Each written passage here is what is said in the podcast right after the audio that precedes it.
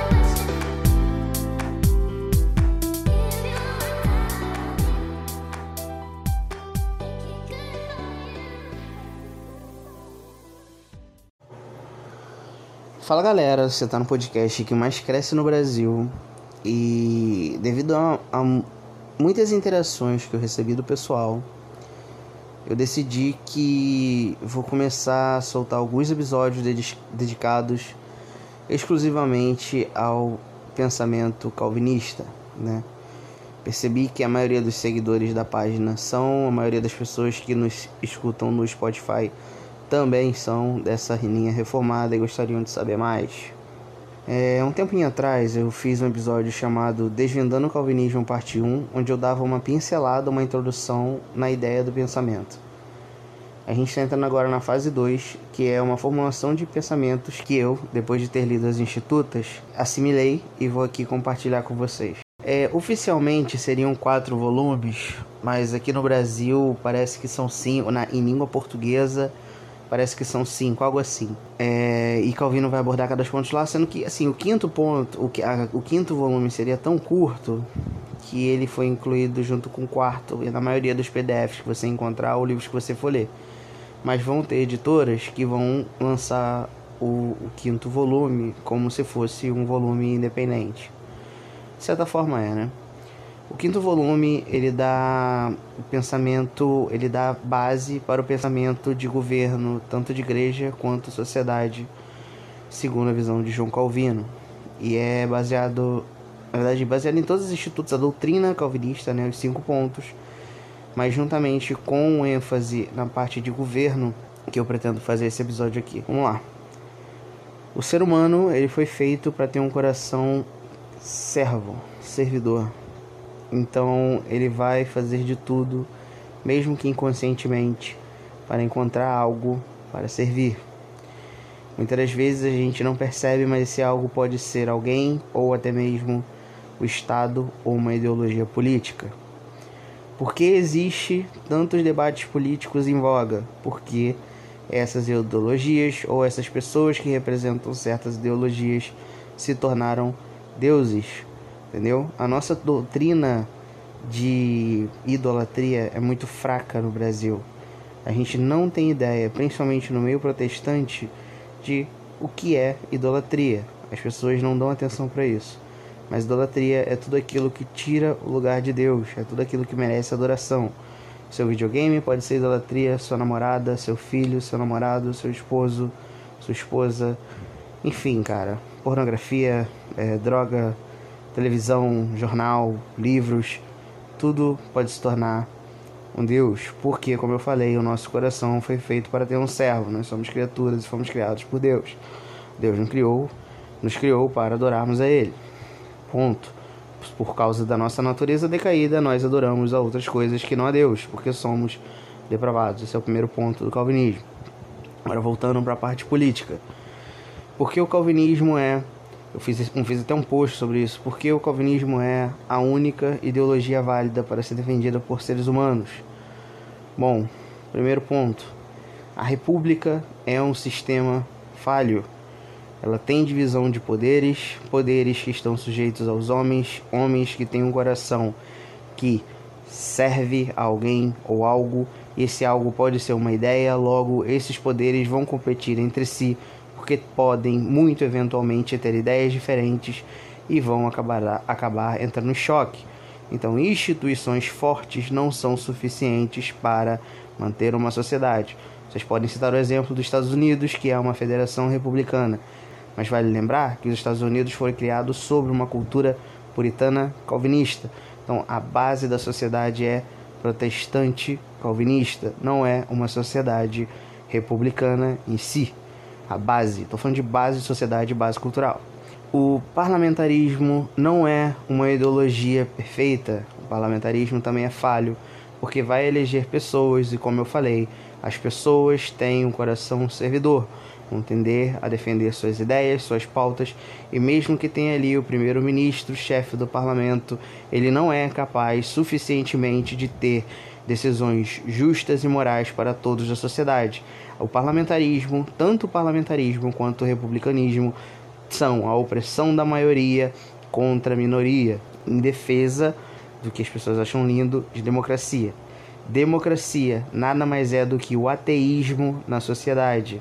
É a ideia da exaltação do racional cego e tolo de que um grupo de pessoas tem o poder de oprimir outro grupo de pessoas. Você pode achar linda a democracia porque todos têm os mesmos direitos blá blá blá. Mentira! Se um grupo de pessoas se organizar para exterminar outro grupo de pessoa e eleger um cara que concorda com isso, ele vai vencer e a minoria tá ferrada. É isso. A monarquia se assimilaria muito ao pensamento calvinista, mas ela também é falha, porque no lugar do monarca está um homem. Como eu falei, o homem é um ser servidor. O coração dele vai criar um ídolo e esse ídolo pode ser o próprio trono. Por isso temos deuses, temos deuses, temos reis tiranos. Tivemos ao longo da história reis tiranos. Outra ideia é o comunismo. O comunismo não é. o comunismo não é a melhor ideologia a ser defendida pelo simples fato de que no comunismo, como eu falei, as pessoas têm um coração servidor e no comunismo o, o coração vai servir ao Estado ou à utopia do Estado ou à aniquilação do Estado em prol do bem comum. O problema principal do comunismo é o totalitarismo ou o denominado mais técnico coletivismo, que é a falta de identidade individual, de liberdades individuais garantidas e, acima de tudo, de personalidade. No comunismo, a ideia de que todos são iguais elevados ao extremo, inclusive ao pensamento. Fora que no comunismo não existe nenhum tipo de expressão religiosa. E como eu falei, o homem tem um coração servidor. Tudo pode ser um Deus no coração do homem. Então, proibir igrejas, proibir templos, proibir encontros religiosos de qualquer que seja, é um absurdo porque é algo inerente ao coração humano. O anarcocapitalismo não é o melhor sistema a ser defendido. O anarcocapitalismo é um sistema falho porque ele defende que as pessoas sejam livres sem, sem interferência do Estado, regulados apenas por alguns princípios morais, como o princípio de não agressão, do livre mercado e de livre é, vontade, né? vontade de pessoas livres. Como eu falei, o ser humano tem um coração servidor e esse coração vai fazer com que alguma coisa seja um Deus. Então, na prática, o que vai acontecer no anarcocapitalismo é que, segundo a tendência humana, da história humana, das pessoas se organizarem em grupos para conseguirem o que querem, vamos supor que a partir de hoje o Estado deixasse de existir. Pessoas iriam se levantar, iam criar organizações, essas organizações iriam regular aquela organização, outras pessoas iam olhar aquela ideia, formar sua própria organização e aquela organização ia controlar aquele grupo de pessoas. Depois, isso teria uma reação em cadeia, teríamos novamente cidades, estados e uma federação. O anarcocapitalismo é inevitavelmente inútil. O anarquismo, nem vou entrar na pauta, o anarquismo é babaquice. Porque o calvinismo é o melhor e único pensamento ideológico político a ser defendido, porque o calvinismo, Como eu falei, as pessoas têm um coração servidor e alguma coisa tem que preencher esse coração para se tornar um Deus. Só que a ideia é que no calvinismo é um sistema monárquico onde o rei é Cristo, onde não existe no coração de Cristo uma ideia servidora, não existe dentro do coração de Cristo um princípio de adoração a alguém, porque ele é o ser a ser adorado. Não existe no coração de Cristo uma transfiguração corruptível ou alguma coisa que seja injusta. Cristo é o melhor governante que tanto o homem quanto a sociedade pode ter, porque ele é incorruptível e infalível. E além do fato de ser um regime monárquico e Cristo ser um ser imortal, divino e glorioso, o seu reinado durará para sempre em justiça, fidelidade, misericórdia, amor e esperança. Então, o calvinismo é a melhor ideologia a ser defendida por esses pontos básicos, porque Cristo é exaltado no trono de Sua Majestade e governo sobre o universo. Entende? Não existe ideologia política que aborde o universo, o planeta. Não existe apenas no calvinismo. Bom, Calvino, no seu livro Magno, conhecido como As Institutas.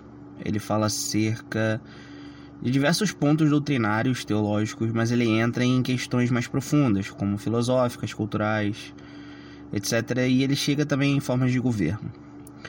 Ele vai dizer uma frase que eu acho que deve ser a base do pensamento cristão. Toda forma de governo é legítima, desde que não interfira nas liberdades individuais. A gente tem ouvido muito falar por parte de uma ala do do cenário político atual brasileiro, é, falando sobre liberdade, o direito de ir e vir e tudo mais. E agora, recentemente, com a liberação dos vídeos do Bolsonaro, né, tudo que ele falou lá, a coisa tende a se extremar um pouco mais, ou seja, o pessoal vai tomar algum, alguma posição, é a favor ou contra isso, e eu acredito que um cristão com o mínimo de conhecimento teológico é, ou que tem interesse em aprofundar mais, né, a sua que tem interesse, né, de, de se aprofundar mais nisso, ele deve saber como se posicionar. Bom, eu acho que o conceito de liberdade ele deveria ser indiscutível. É, a, a ideia de que o Estado não deve se meter, ele não tem o poder de se meter na sua vida é muito é muito forte em países de tradição protestante infelizmente, o nosso país, ele infelizmente não, né? Mas assim, o nosso país ele vem de uma tradição católica muito forte e, e países católicos tendem a ser mais flexíveis com alguns tipos de pensamento e o catolicismo é em si, em parte, é favorecedor de sistemas totalitários, né? A gente tem, como próprio exemplo, o Papa, ele é a autoridade indiscutível da Igreja Católica. Enquanto no protestantismo a gente vê algumas divisões e não existe um líder central, universal, a não ser Cristo. Né? A gente baseia as coisas na Bíblia. Mas a questão principal, quando se trata de formas de governo, é o pensamento que o cristão deveria ter diante disso. E o brasileiro está muito atrasado com relação a isso. O brasileiro, ele, infelizmente, ele carece de formação é, tanto teológica quanto histórica mesmo. Ele carece de formação em tudo, na verdade, né? E é banhado também no desinteresse. A nossa sociedade é desinteressada e esse conhecimento geralmente chega nas partes mais, mais elitizadas da, da população. E por que não na parte mais elitizada da teologia também, que se concentra ali nas igrejas presbiterianas e algumas batistas e congrega algumas congregacionais, né? O grande resto da massa evangélica brasileira, infelizmente, é leiga, né? E não tem enraizado dentro de si qual o posicionamento correto que deve se tomar. A questão, pessoal, é que liberdade deveria ser um ponto indiscutível e norteador do pensamento cristão. Primeiro, porque é, o, o, o, cristão não pode submeter nenhuma autoridade que não seja Deus. E Deus é o rei, rei do universo, né? Partindo desse ponto. Então não pode existir nenhuma unidade que tenha poder maior ou igual a Deus na vida de um cristão. E assim como um cristão, como qualquer outra pessoa, é um ser social e sociável, ele deveria ter as suas posições muito bem definidas. o que não acontece no território brasileiro. O grande problema, eu acho, ao meu ver, é que o, o, Brasil, o Brasil é um país muito grande e muito mal gerido e ele, foi, ele teve uma destruição cultural, né? Até onde se sabe, Pedro II tinha uma ideia, né, seu reinado lá, tinha uma ideia de criar um centro de, de estudos da cultura brasileira. E parece que isso não aconteceu depois do golpe lá do Marechal. É, então o brasileiro ficou perdido. A gente não tem uma identidade nacional própria, a gente não tem uma identidade cultural. E, cara, vamos ser sinceros, o brasileiro ele não tem nem orgulho da própria nação. A gente sofre de uma coisa que muita gente fala que é a síndrome de vira-lata, né? Que é o ato de ir para outro país e ficar lamentando, né? Ficar se lamentando da vida e tal. Isso é triste, cara. Isso é muito triste. A questão é que por esse, por essa, por essa má formação e por essa por todo esse atraso, né, que o nosso país viveu ao longo dos anos, ele não consegue evoluir de forma nenhuma. Os Estados Unidos, com um pensamento mais embasado e mais simples também de ser adotado, que é o calvinismo, ele conseguiu em 200 anos sair de uma nação que era mais pobre que o Brasil e se tornar uma nação que é, na verdade, a mais rica do mundo, né? Tem uma moeda fortíssima e pode fazer o que bem entender, na verdade. Só que o pensamento lá acerca de liberdade não se discute nem entre direita nem esquerda. Na verdade, nem o pensamento armamentista. Vão existir o pessoal que é desarmamentista, né, no, americano, mas não é massa, gente. Não é massa. A mídia vai falar o que ela quiser, mas isso não é massa. É, a arma é cultural do americano porque tem essa ideia muito bem definida lá de propriedade e liberdade. São palavras que baseiam basicamente a Constituição americana. Na verdade, ela começa assim, né? Todo cidadão tem direito à liberdade e propriedade. Algo desse tipo. Não sei se começa, se está durante, mas está lá escrito na Constituição deles. Bom, o ponto principal que eu queria salientar aqui é um ponto delicado, é sobre armamentos. A gente vai ter alguns reformadores que pegaram em armas ou que supostamente pegaram em armas, que é o caso de John Knox, por exemplo, que durante as pregações ele incitava, incitava não, ele estimulava o pessoal a tomar mais mais partido das suas decisões e e com isso ter ter atitudes mais mais ativas, né, no cenário da época lá na no do Reino Unido, se eu não me engano, na região britânica. É, e a gente vai ter Calvino também, o caso de Calvino com Serveto, né, que muita gente acusa e tal. E cara, a gente não pode ser a gente não pode fingir que isso não acontece. Mas Calvino, que isso não aconteceu, quer dizer, mas Calvino realmente teve poder para matar o cara, entendeu? Tudo bem que ele podia ter matado muito mais, né? Mas ele matou só aquele ali. Bom, o debate de armas ele é amplo e deveria ser estendido, né, no Brasil, porque a gente já teve, cara, uma realidade de armamento. E se perdeu ao longo do tempo porque o brasileiro, ele, ele tem essa mania, né? A gente, a gente tem essa mania de não levar as coisas a sério e com isso, quem perdeu mesmo é o cara que tem interesse em estar correto diante da lei, porque a gente sabe que a arma está na mão de praticamente quem quiser. Não é algo, se você foi no mercado negro, não é algo tão difícil de encontrar. E a gente conhece, com certeza, você conhece alguém que tem uma arma em casa, né? É provavelmente legal. É, e isso quem sofre mais é o cara que está ali tentando fazer as coisas do jeito certo. Eu acho que o debate armamentista no Brasil é um debate complicado, é um debate caro, mas o meu pensamento é que liberdade e propriedade são bases fundamentais da, da vida, cara. Porque se você for para pensar, é, alguém que não tenha é, é, os recursos, né? Que não tenha é, é, alguém que realmente não usa da sua liberdade e não possui uma propriedade, essa pessoa não é nem realizada consigo mesmo, nem como ser humano, sabe? Então existe algo intrínseco no ser humano que é o direito de ter algo e o direito de defender esse algo. Eu acho que isso deveria ser o, a base de pensamento universal. Infelizmente não é.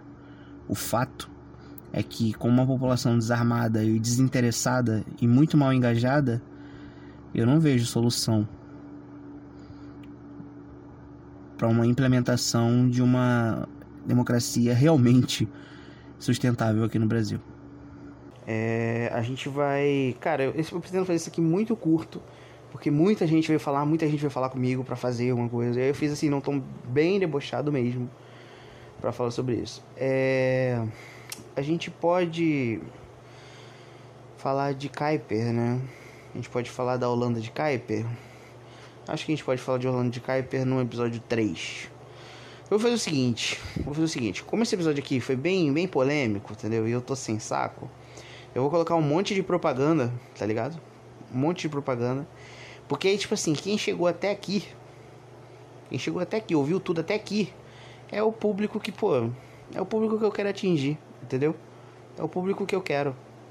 Então eu vou botar um monte de coisa idiota aí na frente. O maluco que vencer tudo isso, chegar até aqui, ele vai ter, pô, um, um riquíssimo conteúdo. Beijo, gente. E pra galera que tem interesse, na descrição desse vídeo e nos links de apoio lá no Instagram e no Facebook, você vai ter um acesso ao meu livro, tá bom? É um livro curtinho de 50 páginas, feito com muito carinho e ele é dividido em três tópicos. Cada tópico fala acerca da nossa existência, criação e o sentido na nossa vida. Além disso, ao final de cada tópico desses que eu falei, vai ter uma atividade prática. Então o livro é dividido em partes práticas e partes teóricas. Você vai estar ajudando muito esse podcast aqui, se você se interessar por esse conteúdo. Caso você não goste do, do conteúdo do livro, tudo bem. Você tem até 7 dias para desistir da compra, sem problema nenhum, sem tarifa nenhuma. É isso.